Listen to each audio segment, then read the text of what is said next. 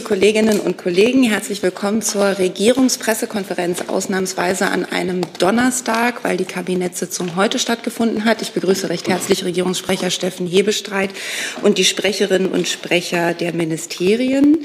Wir haben heute vorab eine ganze Menge, ich sage es schon einmal, wir haben den Bericht aus dem Kabinett, wir haben die Terminankündigung des Kanzlers für die kommende Woche und zwei Reiseankündigungen. Herr Hebestreit beginnt mit dem Bericht aus dem Kabinett. Ja, vielen Dank, dass Sie auch heute hierher gefunden haben. Ich beginne mal etwas ausführlicher. Wir haben heute im Bundeskabinett bekanntlich die China-Strategie gemeinsam beschlossen. Es ist die erste China-Strategie der Bundesregierung überhaupt und ist ein wichtiges außenpolitisches Vorhaben dieser Legislatur. Denn der Umgang mit China ist eine der zentralen geopolitischen Herausforderungen. Die Strategie hat folgende zentrale Elemente. Erstens wollen wir weiter mit China zusammenarbeiten und sprechen dabei auch schwierige Themen an. Dies bedeutet, dass wir weiter an Verbesserungen für deutsche Unternehmen beim Zugang zum chinesischen Markt und auch an fairen Wettbewerbsbedingungen arbeiten. Wir sprechen auch über das deutsche Lieferkettengesetz, das unsere Unternehmen weltweit verpflichtet, die Achtung von Menschenrechten sorgsam zu beachten. Zweitens sind De-Risking und Resilience zentral. An der wirtschaftlichen Verflechtung mit China wollen wir festhalten. Abhängigkeiten mit kritischen Bereichen wollen wir jedoch verringern. Das entspricht dem Ansatz der Gruppe der Sieben die auch in Hiroshima noch einmal verdeutlicht worden sind. Wir wollen uns nicht gegenüber China verschließen, sondern ausgewogene Partnerschaften in Asien auf- und ausbauen. Drittens brauchen wir China nicht nur, aber ganz besonders beim Klimaschutz. Die Zusammenarbeit mit China, dem größten Emittenten von Kohlendioxid, als auch größten Produzenten erneuerbaren Energien in der Welt, wollen wir insbesondere beim Klima, beim Umwelt- und beim Biodiversitätsschutz ausbauen. Denn ohne China wird die Menschheitsaufgabe des Klimaschutzes nicht zu bewältigen sein. Ähnliches gilt beispielsweise in der Gesundheitspolitik oder bei der Schuldenrestrukturierung hochverschuldeter Länder. Die Strategie macht zudem deutlich, China hat als ständiges Mitglied des UN-Sicherheitsrates besondere Verantwortung für die UN-Charta. China kann mehr Druck ausüben auf Russland, um den Krieg gegen die Ukraine zu beenden. Unsere und Europas Stärken werden uns bei der Umsetzung helfen. Wir verfolgen unsere Ziele gemeinsam mit unseren engen Partnern im Einklang mit den Zielsetzungen der Europäischen Union und nutzen bilaterale Gesprächsformate, um die europäische Agenda voranzubringen. Wir werden über Fortschritte der Umsetzung der China-Strategie berichten. Bundesministerin Baerbock stellt zur Stunde die Strategie beim Think Tank Merix vor und das Strategiepapier ist auf der Internetseite des Auswärtigen Amtes downzuladen und danach auch zu lesen und zu genießen. Dann haben wir außerdem heute im Kabinett den Entwurf eines Bundesklimaanpassungsgesetzes beschlossen. Die Bundesregierung kommt darin ihrer vorsorgenden Aufgabe nach, einen Rahmen für Bund, Länder und Gemeinden für solche Maßnahmen zur Anpassung an Veränderungen im Klima zu schaffen. Bereits vorhandene Aktivitäten zum Umgang mit Klimafolgen und Extremwetterereignissen wie die deutsche Anpassungsstrategie werden dabei integriert. Die Auswirkungen des Klimawandels nehmen auch in Deutschland, das haben Sie alle bemerkt, an Intensität, Häufigkeit und auch Dauer zu. Sie betreffen Bereiche wie Leben, Wirtschaft, Infrastruktur und vieles mehr. Verstärkte Anstrengungen zur Anpassung an den Klimawandel sind daher dringend erforderlich. Ziel ist es, diese Schutzgüter widerstandsfähiger zu machen. Die Bundesregierung verpflichtet sich, eine vorsorgende Klimaanpassungsstrategie mit messbaren Zielen vorzulegen, sie fortzuschreiben und natürlich auch umzusetzen. Der Bund setzt sich selbst zum Ziel, die Bundesliegenschaften an die Folgen des Klimawandels anzupassen. Klimaanpassung findet aber natürlich nicht nur im Bund, sondern überall vor Ort statt. Deswegen haben die Länder nach dem Gesetzentwurf die Aufgabe, soweit noch nicht vorhanden, eigene Klimaanpassungsstrategien vorzulegen sowie dafür Sorge zu tragen, dass für die Gebiete von Gemeinden und Kreisen Klimaanpassungskonzepte entwickelt werden. Bei Planung und Entscheidung von Trägern der öffentlichen Hand soll Klimaanpassung fachübergreifend und integriert berücksichtigt werden. Der Gesetzentwurf dient der Umsetzung der UN-Agenda 2030 für nachhaltige Entwicklung, und zwar immerhin bei zwölf von 17 Nachhaltigkeitszielen. Das führt mich zum nächsten Punkt. Das Bundeskabinett hat heute den Transformationsbericht der Bundesregierung zu internationaler Verantwortung und Zusammenarbeit beschlossen.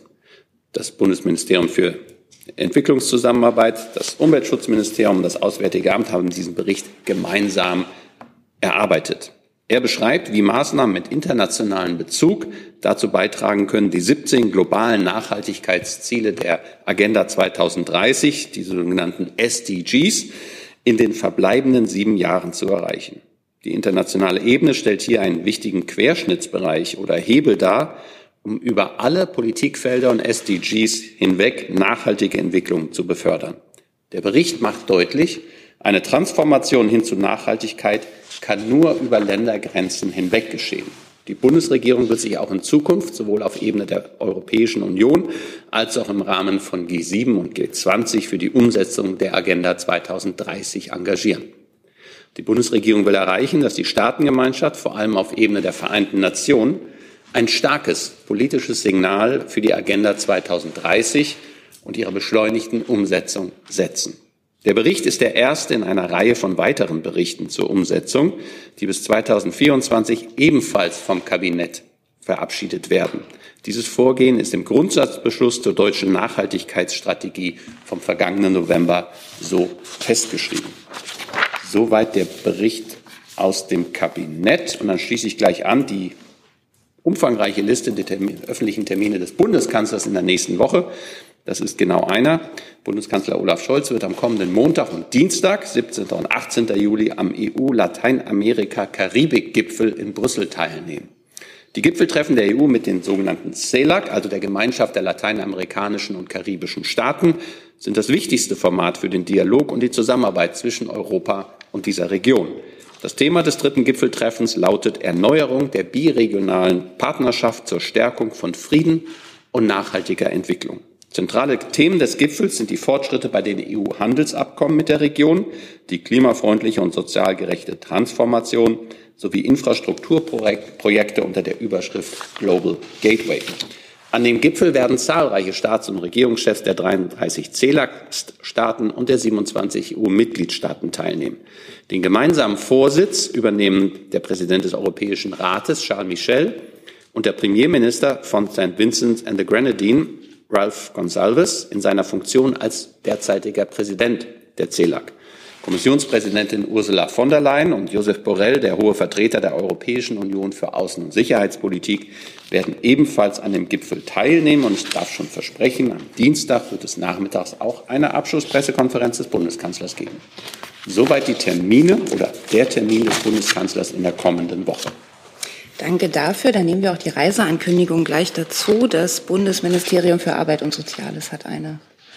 Ja, Bundesarbeitsminister Hubertus Heil wird am kommenden Montag nach Indien reisen, um am 20. und 21. Juli am Treffen der G20 Arbeitsminister der 20 führenden Wirtschaftsnationen in Indore teilzunehmen.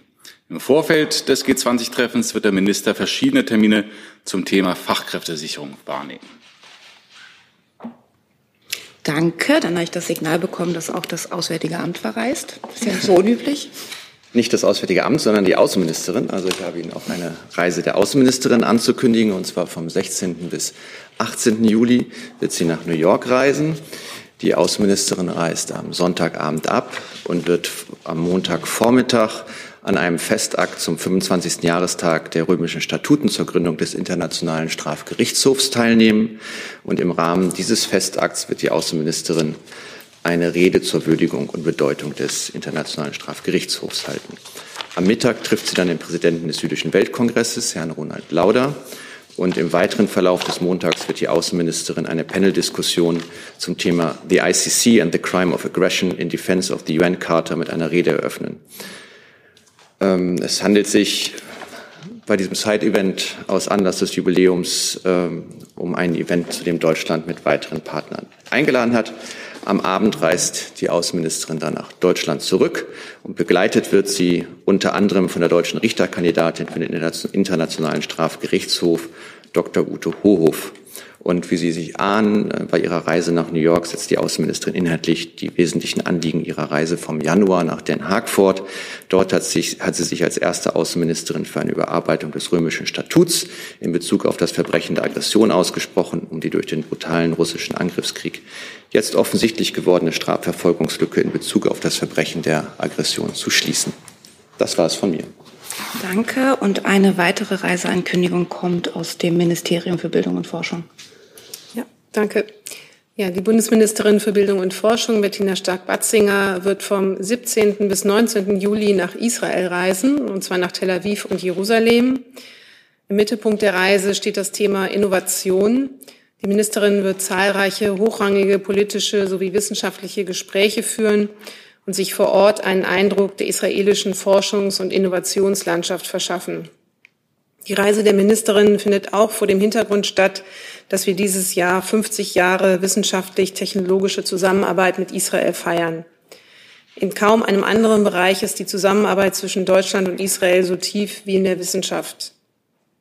Die Ministerin wird unter anderem dem Minister für Innovation, Wissenschaft und Technologie, Herrn Akunis, ähm, dann Herrn Dr. Appelbaum, den Vorsitzenden der israelischen Innovationsbehörde, sowie ähm, Präsidenten verschiedener ähm, Universitäten und der Akademie, der Israelischen Akademie der Wissenschaften treffen. Sie wird zudem am Helmholtz Innovation Summit teilnehmen. Schließlich wird die Ministerin auch die Gedenkstätte Yad Vashem besuchen. Danke dafür. Hi, Tyler hier, Producer von Jung und Naiv. Ohne euch gibt's uns nicht. Jeder Euro zählt und ab 20 landet ihr als Produzenten im Abspann auf YouTube. Weiter geht's.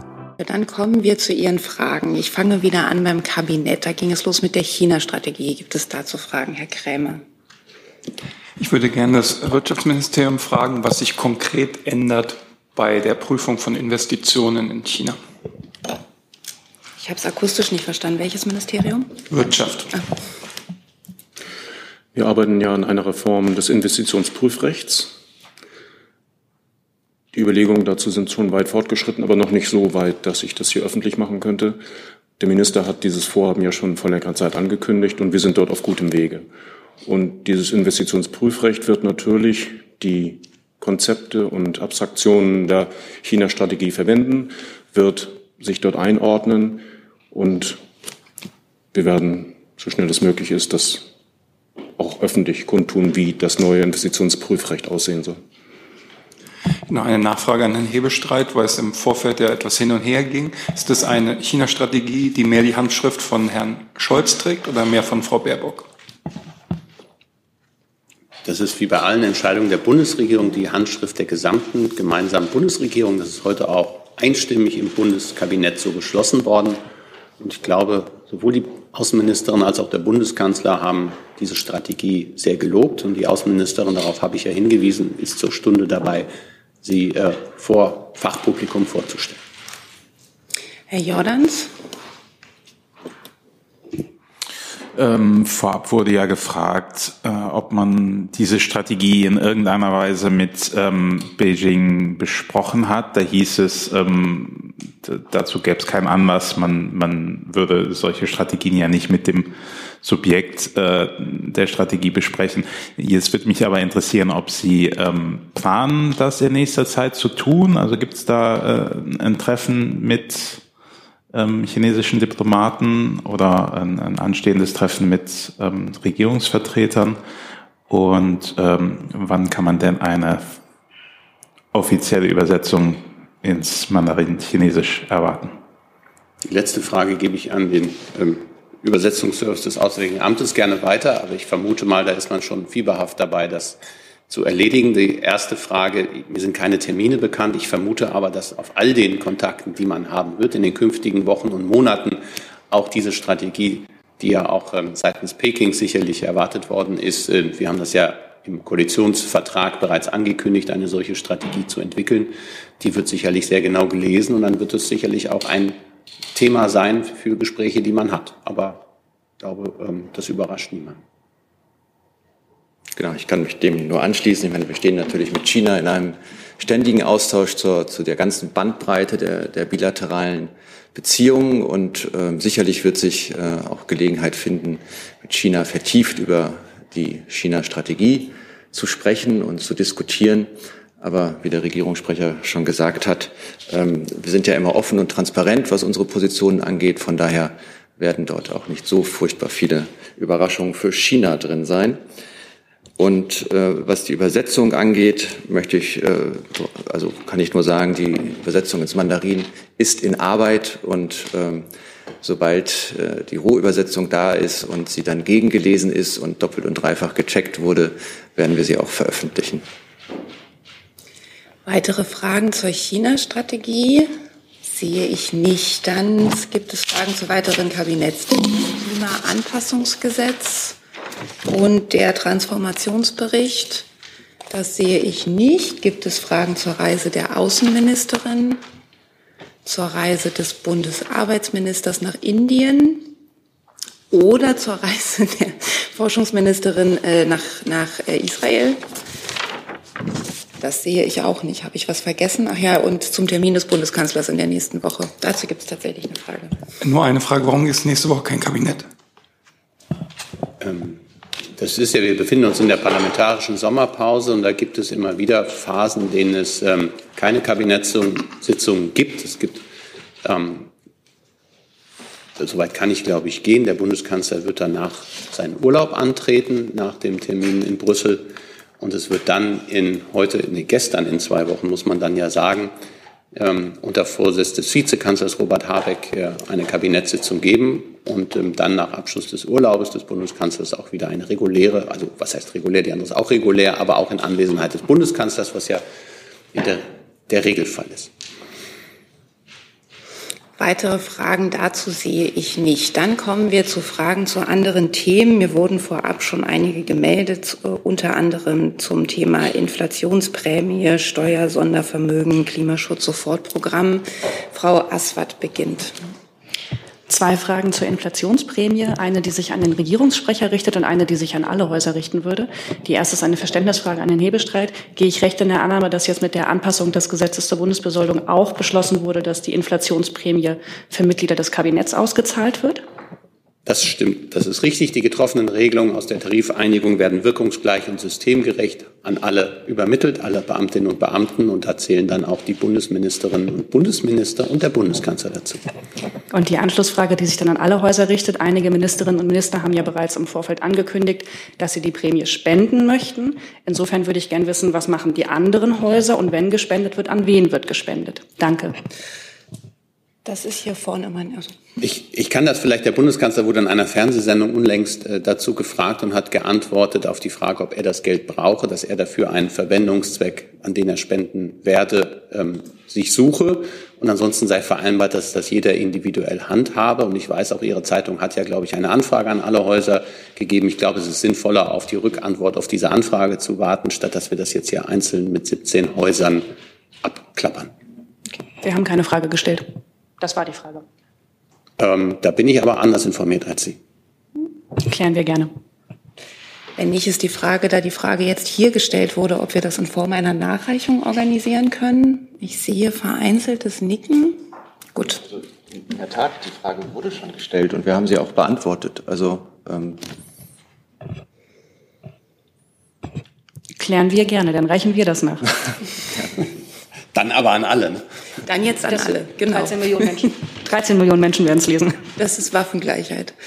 Gut, weitere Fragen zu diesem Thema? Mhm. Dann ähm, machen wir weiter bei Herrn Krämer, aber mit dem nächsten Thema. Ich nehme Sie auf die Liste. Eine Frage zum, äh, zu den gestern vorgestellten Plänen von Herrn Lindner, die Steuern zu senken, und zwar für kleine und mittelständische Unternehmen. Das ist erstmal ein Aufschlag des BMF gewesen. Wäre meine Frage an Herrn Hebestreit, ähm, wie, wie wird das eingeordnet vom Kanzleramt bisher? Das Kanzleramt hat das jetzt erstmal zur Kenntnis genommen und dann müssen sich daran die Gespräche innerhalb der, der Ressorts anschließen. Mehr kann ich Ihnen zum jetzigen Zeitpunkt dazu nicht sagen. Wie ist da der Zeitplan vielleicht ans BMF? Zeitplan kann ich auch an der Stelle nicht sagen, nur noch insoweit, dass wir anstreben, möglichst schnell damit ins Kabinett zu kommen. Weitere Fragen dazu sehe ich nicht. Dann hat Herr Ostermann ein neues Thema. Genau, und zwar geht es da, äh, das ist eine Frage ans BMVG und es geht um das Sondervermögen. Da würde ich gerne wissen, warum bisher erst 1,2 Milliarden Euro des Sondervermögens ausgegeben wurden. Können Sie zu den Gründen was sagen? Ja, sehr gerne. Zu den Gründen kann ich was sagen. Die Haushaltsordnung gibt vor, dass Gelder erst kassenwirksam abfließen können, wenn aus den Projekten das Material auf dem Hof steht, geliefert wurde, zum Beispiel für eine Abnahme, dann, äh, um dann in die Truppe eingeführt zu werden, oder wenn in Projekten ähm, wichtige Meilensteine erreicht sind. Das können zum Beispiel sein, dass Studienphase abgeschlossen sind, äh, also diese Meilensteine erreicht sind, dann erfolgt Mittelabfluss, dann kann verbucht werden, dann ist der, der Abfluss da.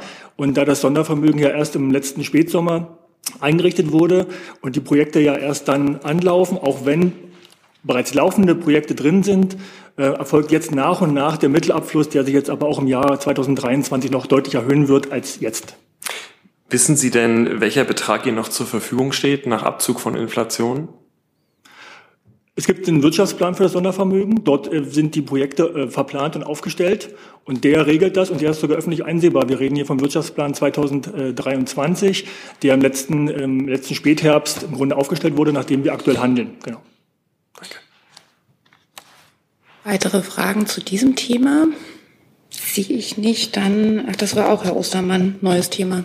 Genau, eine Frage ans äh, BMDV, oft gestellt in dieser Runde. Und jetzt läuft ja tatsächlich die berühmt gewordene Frist ab äh, am Sonntag. Und ähm, mich interessiert, wie es um das Klimaschutz-Sofortprogramm bestellt ist. Ja, das Bundeskabinett hat ja am 21. Juni mit dem Beschluss zur Novellierung des Klimaschutzgesetzes die Weichen gestellt hin zur Transformation zu einer klimaneutralen Gesellschaft. Und äh, dabei wurde auch ein Entwurf für ein Klimaschutzprogramm vorgelegt. Ähm, wir haben für den Verkehrssektor darin weitreichende Maßnahmen vorgesehen, die Einführung einer CO2-basierten Lkw-Maut, äh, was ein Paradigmenwechsel ist, weil die Einnahmen zum Großteil der Schiene zugutekommen, massive Investitionen in die Schiene, den Ausbau der Radwege, das Deutschlandticket, den Aufbau der Ladesäuleninfrastruktur, insgesamt, ich glaube, sieben Seiten an Maßnahmen. Und es ist gemeinsame Auffassung der Bundesregierung, dass das BMDV damit der Verpflichtung zur Vorlage zusätzlicher Klimaschutzmaßnahmen aufgrund der Überschreitungen in den Jahren 21 und 22 nachgekommen ist. Das heißt, bis zu der Zeit, Nachfrage, bis zu der Zeit, ähm, zu dem das Parlament darüber abstimmt, und jetzt diese Lücke ist, nachdem das ja das Kabinett durchgegangen ist, wird es kein Klimaschutz-Sofortprogramm nochmal extra ausgeführt geben. Unsere Auffassung ist, dass wir mit diesen sieben Seiten an Maßnahmen für den Verkehr, zusätzlichen Maßnahmen auch, äh, dieser Vorgabe nachgekommen sind. Danke. Im Übrigen möchte ich auch an der Stelle einmal betonen, dass wir insgesamt im letzten Jahr 2022 Deutschland insgesamt die Klimaziele erreicht hat. Das kommt in der Berichterstattung auch oft zu kurz. Weitere Fragen dazu? Sehe ich nicht. Dann Herr Ayash mit der nächsten Frage. Meine Frage ist zum Thema Menschenrechte eigentlich. Und zwar äh, gest, am gestrigen Mittwoch verurteilte der Menschenrechtsrat in Genf äh, die Beleidigung religiöser Hilfswürdigkeiten und beschloss, dass also äh, äh, äh, nicht mehr zuzulassen. Äh, USA und ähm, äh, England sowie zwölf Länder in der Europäischen Union lehnen diese Resolution ab. Gehört Deutschland eigentlich zu den Ablehnenden oder zustimmen? Danke. Wer kann das beantworten, das Auswärtige? Ich fürchte, diese Frage richtet sich an mich, aber ich müsste das nachreichen. Da sehe ich auch keine weiteren Fragen zu. Dann Frau Kornmeier mit einem neuen Thema. Genau, ähm, zwei Fragen an das BMI. Eine kommt von meinen Kollegen vom RBB. Da geht es um die rechtsextremen Vorfälle in Brandenburg, die Lehrer vor ein paar Wochen ähm, öffentlich gemacht hatten. Da hatte sich auch Frau Faeser zu geäußert, passiert ist danach aber nichts. Und gegen die Lehrer wird jetzt dort gehetzt. Sie verlassen zum Teil auch die Schule. Und die Frage ist, hat der Rechtsstaat da versagt, beziehungsweise welche Schlussfolgerungen ziehen Sie daraus für die Bekämpfung des Rechtsextremismus? Ähm, und meine Frage, ähm, eigentlich sollte ja heute im Kabinett das Staatsangehörigkeitsrecht ähm, durchs Kabinett gehen. Das ist aber nicht. Können wir erstmal, können wir erstmal so, das eine, Thema ja, machen okay, und dann ja, gerne ja, das nächste, dann kommen wir nicht so durcheinander. Ja, vielen Dank. Die Ministerin hat sich, äh, wie Sie äh, zu Recht sagen, dazu äh, geäußert. Ähm, alles, was jetzt konkrete äh, Maßnahmen und ähnliches betrifft, äh, müssten wir an das Land verweisen. Das ist ja ein Vorfall an einer Schule gewesen und können das nicht weiter jetzt an dieser Stelle hier kommentieren. Weitere Fragen dazu? Sehe ich nicht. Dann Frau Kornmeier, gern die zweite Frage. Zweite Frage, Staatsangehörigkeitsrecht äh, war, stand ja auf dem Plan für heute, ist nicht durchs Kabinett. Ähm, warum hat sich das jetzt nochmal verzögert und können Sie schon genauer sagen, wann wir dann damit rechnen können? Ja, zu dem Thema kann ich sagen, dass ähm, das BMI den Entwurf eines Gesetzes zur Modernisierung des Staatsangehörigkeitsrechts im Mai vorgelegt hat und die Ressortabstimmung, in die auch Stellungnahmen der Länder und Verbände äh, eingeflossen sind, soll äh, zeitnah abgeschlossen werden. Und es ist beabsichtigt, den Gesetzentwurf dem Bundeskabinett noch in diesem Sommer zur Beschlussfassung vorzulegen. Bei regulärem weiteren Verlauf des Gesetzgebungsverfahrens wäre mit einem Inkrafttreten des neuen Gesetzes im kommenden Jahr zu rechnen. Aber zu der Frage, warum die Verzögerung? Zu regierungsinternen äh, Gesprächen äußern wir uns grundsätzlich nicht. Gibt es weitere Fragen dazu? Dazu? Nicht. Dann Herr Krämer, ein neues Thema. Ich hätte eine Frage zum Thema Ehegattensplitting ans BMF. Da schmunzelt schon. Da gab es heute eine Empfehlung der OECD, also kein parteipolitischer Verein, mit einer klaren Empfehlung, äh, dass eine Reform des Ehegattensplittings notwendig wäre, mit Blick auf ähm, Fortschritte beim Fachkräftemangel und interessant auch mit dem Argument, dass man dadurch mehr Steuereinnahmen generieren könnte. Also quasi genau die umgekehrte Argumentation des Finanzministeriums. Daher meine Frage, wie wird diese Argumentation, diese Empfehlung der OECD gesehen? Die Empfehlung nehmen wir zur Kenntnis, aber grundsätzlich kann ich nur wiederholen, was hier am Montag schon Thema war. Ähm, eine Abschaffung des Ehegattensplittings käme einer Steuererhöhung für viele Millionen Bürger gleich. Dementsprechend ist das vom Koalitionsvertrag ausgeschlossen. Kann ich die Frage nochmal an Herrn Hebestreit weiterreichen? Dann müssen Sie die Frage noch stellen, weil Sie haben ja jetzt eine Frage für das Finanzministerium okay. formuliert. Wie die Empfehlung zur Reform des Ehegattensplittings die Regierung sieht. Ich glaube, das Finanzministerium hat jetzt gerade die Sachlage klar dargestellt und ähm, das ist nicht Gegenstand des Regierungshandelns im Augenblick und dadurch bin ich dann auch nicht auskunftsfähig. Okay. Herr Ostermann dazu? Ja, nochmal eher was aus der Abteilung äh, leichte Kost. Sie haben schon angedeutet, der Bundeskanzler. Im Moment ist es zu diesem Ach so, nee, ist nicht zu ist diesem. es War ja auch leichte Kost. Gibt es noch Fragen zum Ehegattensplitting? Dann ist nämlich erst die Kollegin hinter Ihnen dran mit einem neuen Thema. Äh, Westermann von der Neuen Berliner Redaktionsgesellschaft. Ich habe eine Frage an das BMF. Ähm, ist ja jetzt bekannt geworden, dass der Bau, der Neubau nicht kommt. Ähm, es wurde angeregt vor ein paar Monaten durch den Minister, dass stattdessen Wohnungen dort gebaut werden können. Ist das nach wie vor der Fall? Also ich kann Ihnen mitteilen, dass ähm, der Bundesfinanzminister im Frühjahr eine Prüfung angestrengt hat, ob die bisherige Planung den tatsächlichen, tatsächlichen Raumbedarf des BMF entspricht. Ähm, es ist zutreffend, dass im Ergebnis dieser Prüfung das BMF auf den geplanten Erweiterungsbau des Ministeriums auf den sogenannten Postblockareal verzichten wird. Ähm, grundsätzlich sieht es so aus, dass die Bundesanstalt für Immobilienaufgaben nun in der Folge eine Planung, weitere Planung für das Areal tätigen wird, die auch auf den bisherigen Planungen aufsetzen wird. Und dabei soll auch die Schaffung von Wohnraum berücksichtigt werden. Aber zu den konkreten Entwicklungen der Planung müssten Sie sich an die BIMA wenden. Weitere Fragen dazu? Dann nochmal Herr Ostermann. Genau, also Frau Esket fährt an die Ostsee, Herr Kühnert geht wandern. Was macht der Bundeskanzler? Der Bundeskanzler macht morgen hier die Sommerpressekonferenz. Am Montag und Dienstag ist er in Brüssel. Und dann wird er ein paar Tage ähm, im befreundeten europäischen Ausland seinen Urlaub verbringen. Dazu? Äh, gibt, gibt es dazu weitere Fragen? Sehe ich nicht. Dann hatte ich richtig verstanden, Westermann ist Ihr Name, ja? Hm. Ich habe noch ein paar Fragen ähm, an das ähm, BMI.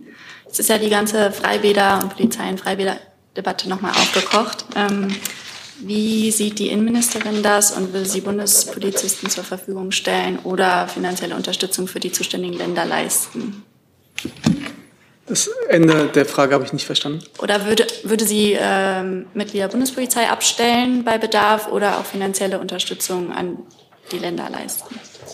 Zu dem Thema kann ich sagen, dass das BMI die Berichterstattung äh, zur Kenntnis nimmt und die gewalttätigen Auseinandersetzungen in den Freibädern, die Sie angesprochen haben, mit wachsender Sorge zur Kenntnis nimmt. Auch in Freibädern gelten die Regeln des Rechtsstaats und diese müssen, wo nötig, auch durchgesetzt werden. Dies kann neben dem Sicherheitspersonal der Betreiber der Schwimmbäder auch eine erhöhte Präsenz der Polizei in und um die Schwimmbäder bedeuten. Die konkreten Maßnahmen obliegen dabei den Polizeien der Bundesländer. Weitere Fragen dazu? Sehe ich nicht. Sie haben noch ein neues Thema und Herr Jordans. Ja, dann machen Sie doch erstmal weiter. Ähm, ich habe noch eine Frage an das BMVG. Ähm, wie schnell kann dann eine neue Instandsetzungslokalität äh, für die Leos aufgebaut werden, die nicht in Polen ist? Und wie verstimmt sind Sie nach der Entscheidung der polnischen Seite dafür, doch mehr als erwartet zu verlangen? Also zum, zum ersten möchte ich erstmal ähm, klarstellen, dass, dass Deutschland und Polen weiterhin äh, eine oder die Instandsetzung für die ukrainischen Leopard 2 Kampfpanzer äh, gemeinsam koordinieren wollen. Ähm, bereits jetzt können, kann die Instandsetzung von den Leopard 2A5 und Leopard 2A6, das sind die, die beiden moderneren Varianten, diese kann ähm, ja sofort beginnen, äh, sobald der Bedarf seitens der ukrainischen Seite an, angezeigt wird. Ähm, wo diese dann sein wird, und wir haben hier gestern äh, zum Beispiel Deutschland und Litauen genannt, aber wo genau, in welchem ähm, Ort, welche Region in diesen beiden Ländern, das wird dann industrieseitig entschieden, in enger Kooperation mit der ukrainischen Seite, die den Bedarf anzeigen. Die, Ukra äh, die Industrie steuert dann quasi gemäß Bedarf, was gemacht werden muss, ähm, die Maßnahmen, was genau wo gemacht werden muss. Ähm, wichtig ist, dass die Gespräche für die Instandsetzung für die Leopard 2 A4, die laufen weiter weil sie alle Beteiligten, also Industrien und die beiden Ministerien, weiter dem Ziel verpflichtet sehen, die, die bestmögliche Instandsetzung für diese Leopard 2 Kampfpanzer der Ukraine sicherzustellen. Und der zweite Teil der Frage, wie verstimmt ist die Bundesregierung? Also, was gestern so in einigen von einigen Teilen dargestellt wurde als, als äh, die, das große Scheitern. Das, da kann ich auch noch mal entgegentreten. Ähm, wie ich gesagt habe, die Gespräche laufen weiter. Ähm, der Bundesminister betonte bereits äh, letzten Montag in Samosch, dass hier ähm, vor allen Dingen industrieseitig sehr komplexe Fragen zu lösen sind. Ähm, und die Gespräche auch in den letzten Tagen haben eben gezeigt, dass eben die, die, äh, ein gemeinsam betriebener Instandsetzungshub äh, durchaus rechtlich rechtliche, verfahrenstechnische und äh, technische Herausforderungen mit sich bringt. Ähm, und das ist Teil der Gespräche gewesen. Und um jetzt zeitnah auch den Bedarf zu decken an Instandsetzung, äh, ist jetzt äh, erstmal die Instandsetzung für die 2A5 und 2A6 Leopard Panzer getroffen worden. Ähm, wie ich gesagt habe, den Bedarf können wir jetzt zeitnah decken. Und äh, die äh, weiteren Gespräche werden dann die Entscheidungen äh, oder die, die Lösungen für die Leopard 2 A4 bringen. Die Gespräche laufen weiter, alle Seiten sitzen am Tisch und alle wollen hier zur Lösung kommen. Fragen dazu? Herr Ayersch, zu diesem Thema eine Frage? Andere, okay. Weitere Fragen dazu sehe ich nicht. Hey Leute, kurzer Hinweis. Wir stellen ja alles, was wir produzieren, kostenlos ins Netz. Ohne Kommerz. Wir können das nur, weil ihr unsere finanziellen Supporter seid. Das funktioniert seit Jahren und so soll es bleiben. Jeder Euro zählt, per Überweisung oder PayPal. Schaut einfach in die Podcast-Beschreibung und jetzt geht's weiter. Dann aber erst Herr Jordans. Äh, Herr Hebestreit, die EU-Kommission will heute den 15. Juli als jährlichen Gedenktag für die Opfer der Klimakrise etablieren der 15. Juli, weil ähm, vor zwei Jahren halt die äh, Flugkatastrophe in Deutschland, Belgien und äh, Niederlanden passiert ist. Hat sich die Bundesregierung ähm, für diesen europaweiten Gedenkentag eingesetzt und plant man das auch irgendwie national äh, zu gedenken, markieren jedes Jahr? Herr Jordans, über die Information, dass die EU-Kommission sowas am Überlegen sei, planen sei, hinaus habe ich keine eigenen Kenntnisse dazu. Insofern müsste ich das recherchieren und Ihnen gegebenenfalls nachreichen. Ich, mir ist von keiner deutschen Initiative bekannt, dass an dem Datum und zu diesem ähm, Ereignis zu machen. Weitere Fragen dazu sehe ich nicht. Dann Herr Ayasch nochmal. Danke.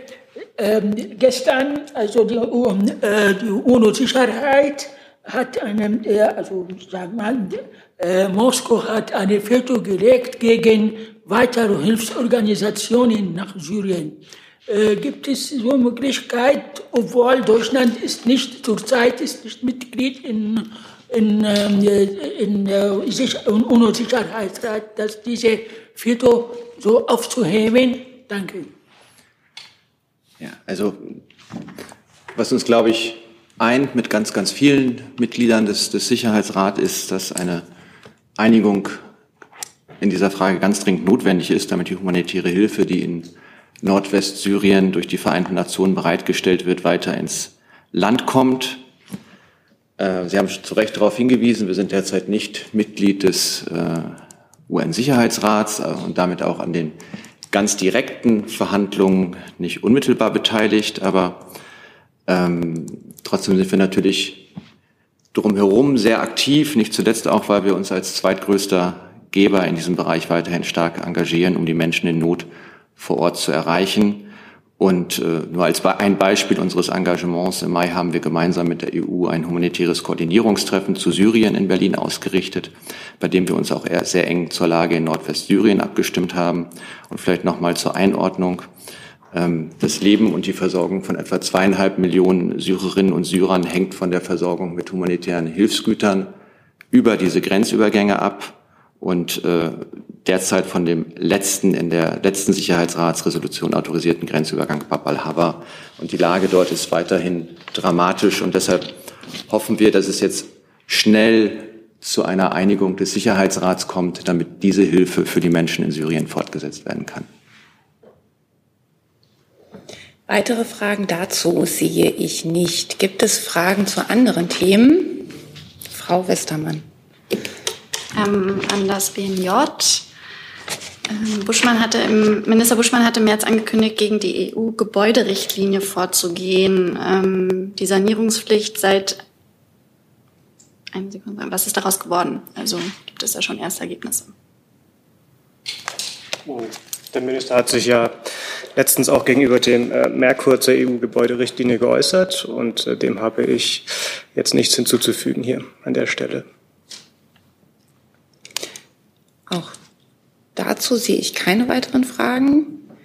Und Fragen zu anderen Themen scheint es mir jetzt auch nicht mehr zu geben. Dann sind wir für heute am Ende. Der Regierungssprecher hat darauf verwiesen, dass wir morgen auch noch mal eine Pressekonferenz haben werden. Und deswegen sage ich für heute Tschüss.